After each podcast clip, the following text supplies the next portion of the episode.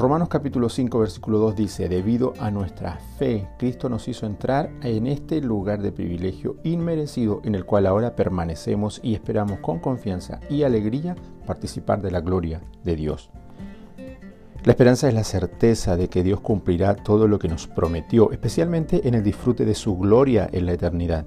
Esperar es confiar en Dios descansando en su amor, fidelidad y poder la resurrección de Jesús es la garantía de nuestra esperanza con relación a la eternidad y es la base de nuestra fe cristiana.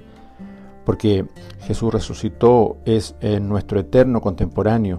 Él prometió estar con sus discípulos y con nosotros todos los días hasta el fin. Esta certidumbre nos permite enfrentar las dificultades y los dolores más intensos con paz, porque sabemos que contribuyen a edificar nuestro carácter cristiano. Como escribió Pablo, las tribulaciones producen paciencia y acrecientan nuestra expectativa y esperanza por la eternidad donde disfrutaremos por la gloria eterna.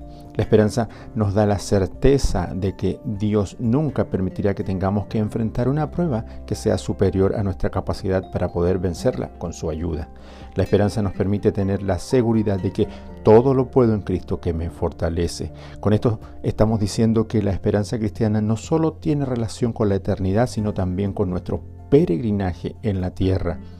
Por ese motivo los cristianos podemos vivir sin ansiedad porque confiamos en que Dios nos sostendrá, nos guardará y nos capacitará para superar las pruebas cuando lleguen. No nos librará de los dolores, pero sí de la desesperanza, de la soledad, de la angustia que produce la incertidumbre. Hoy Dios desea que vivamos confiados en su gloria.